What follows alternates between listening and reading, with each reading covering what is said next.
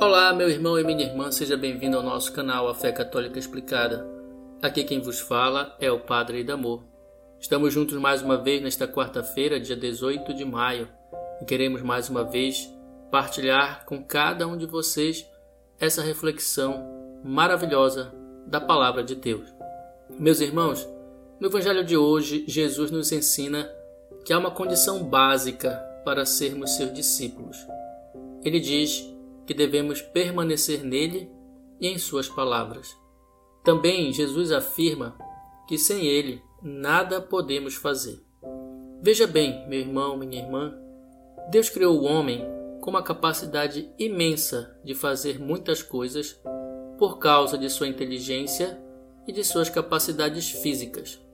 Tudo isso é louvável, pois podemos ver que muitas destas coisas que vêm do gênio humano são para o benefício do próprio homem. Porém, sabemos que muitas coisas criadas pelo homem, ao invés de trazer benefícios, trazem malefícios para o ser humano. Muitas coisas que saem do gênio criativo do homem podem ser usadas para a destruição do próprio homem. Isso se faz fisicamente, moralmente, psicologicamente, afetivamente e assim por diante. Por isso que nem tudo que provém das ações humanas podem ser consideradas obras de Deus, por mais bonitas que sejam. Na verdade, as obras de Deus só podem ser geradas em nós e através de nós se estivermos intimamente ligados a Deus e ao seu Filho Jesus. Toda a inteligência e capacidade humana provém de Deus, sabemos disso, mas o homem sempre esquece disso ou não admite, atribuindo muitas vezes a si mesmo o poder de criar e construir. Esse é o orgulho humano. Ao dizer que Ele é a videira e nós os ramos, Jesus nos deixa claro que sem uma íntima e constante ligação a Ele, não podemos produzir os frutos que Deus espera de nós. Em outras palavras, podemos dizer que é só em Jesus que podemos produzir frutos de bondade, de caridade, de compaixão, de misericórdia, frutos de amor.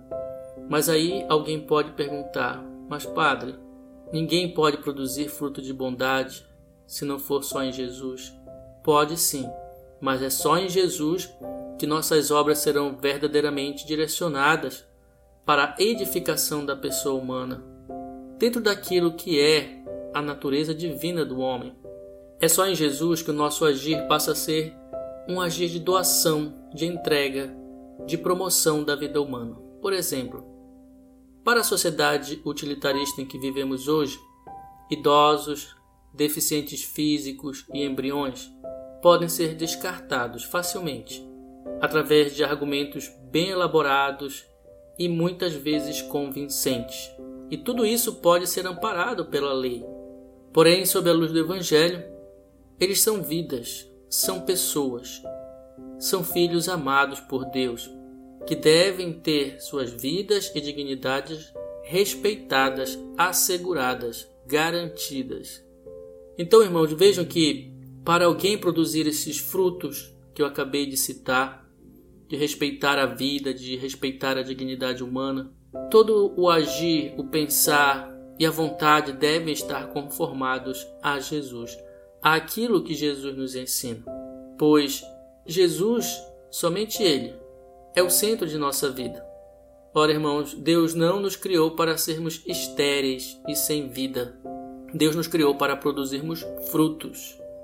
Porém, para que isso aconteça, ainda precisamos deixar que Jesus corte em nós os galhos que ainda nos atrapalham para essa empreitada. Que galhos são esses?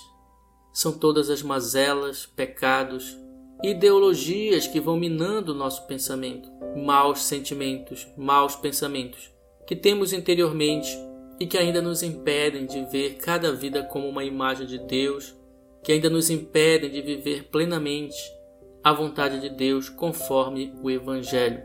Por isso, meu irmão, minha irmã, hoje somos convidados a pensar sobre quais galhos estéreis que ainda nos impedem de produzir frutos.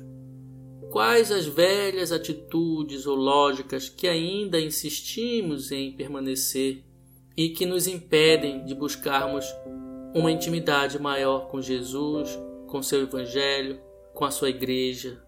Sim, irmãos, temos sempre sim alguma coisa que ainda nos impede que Deus realize suas obras em nós. Precisamos fazer uma análise constante de nossa vida para observarmos quais são estas coisas. Precisamos retirar os galhos improdutivos que ainda nos impedem de sermos mais livres em Cristo, que ainda nos impedem de amar verdadeiramente as pessoas, que ainda nos impedem de ver a vida como um dom precioso de Deus, que ainda nos impedem de promover a dignidade humana. Por isso, com nosso esforço e com a graça de Deus, Deixemos que Jesus realize a sua poda, retirando tudo em nós que é improdutivo, nos tornando verdadeiros ramos fecundos e produtivos. Isso se dá, meus queridos, por uma verdadeira conversão, por uma verdadeira adesão a Jesus e aos seus ensinamentos. Busquemos isso de coração, ainda há tempo e sempre é tempo de voltarmos o nosso coração para Deus e para retirarmos tudo aquilo que ainda não nos ajuda a crescer como filhos de Deus. Desejo-te então um dia de paz, um dia repleto de bênçãos, que o Senhor possa produzir os frutos que Ele espera em tua vida, se assim tu permitires. Deus te abençoe e Deus te guarde. Em nome do Pai, e do Filho e do Espírito Santo. Amém.